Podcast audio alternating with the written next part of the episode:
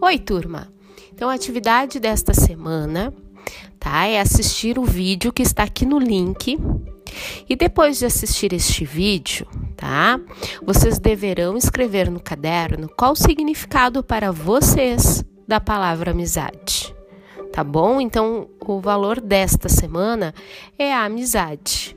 Então, eu quero que vocês escrevam, depois de assistir o vídeo, tá? O que significa para vocês, ok?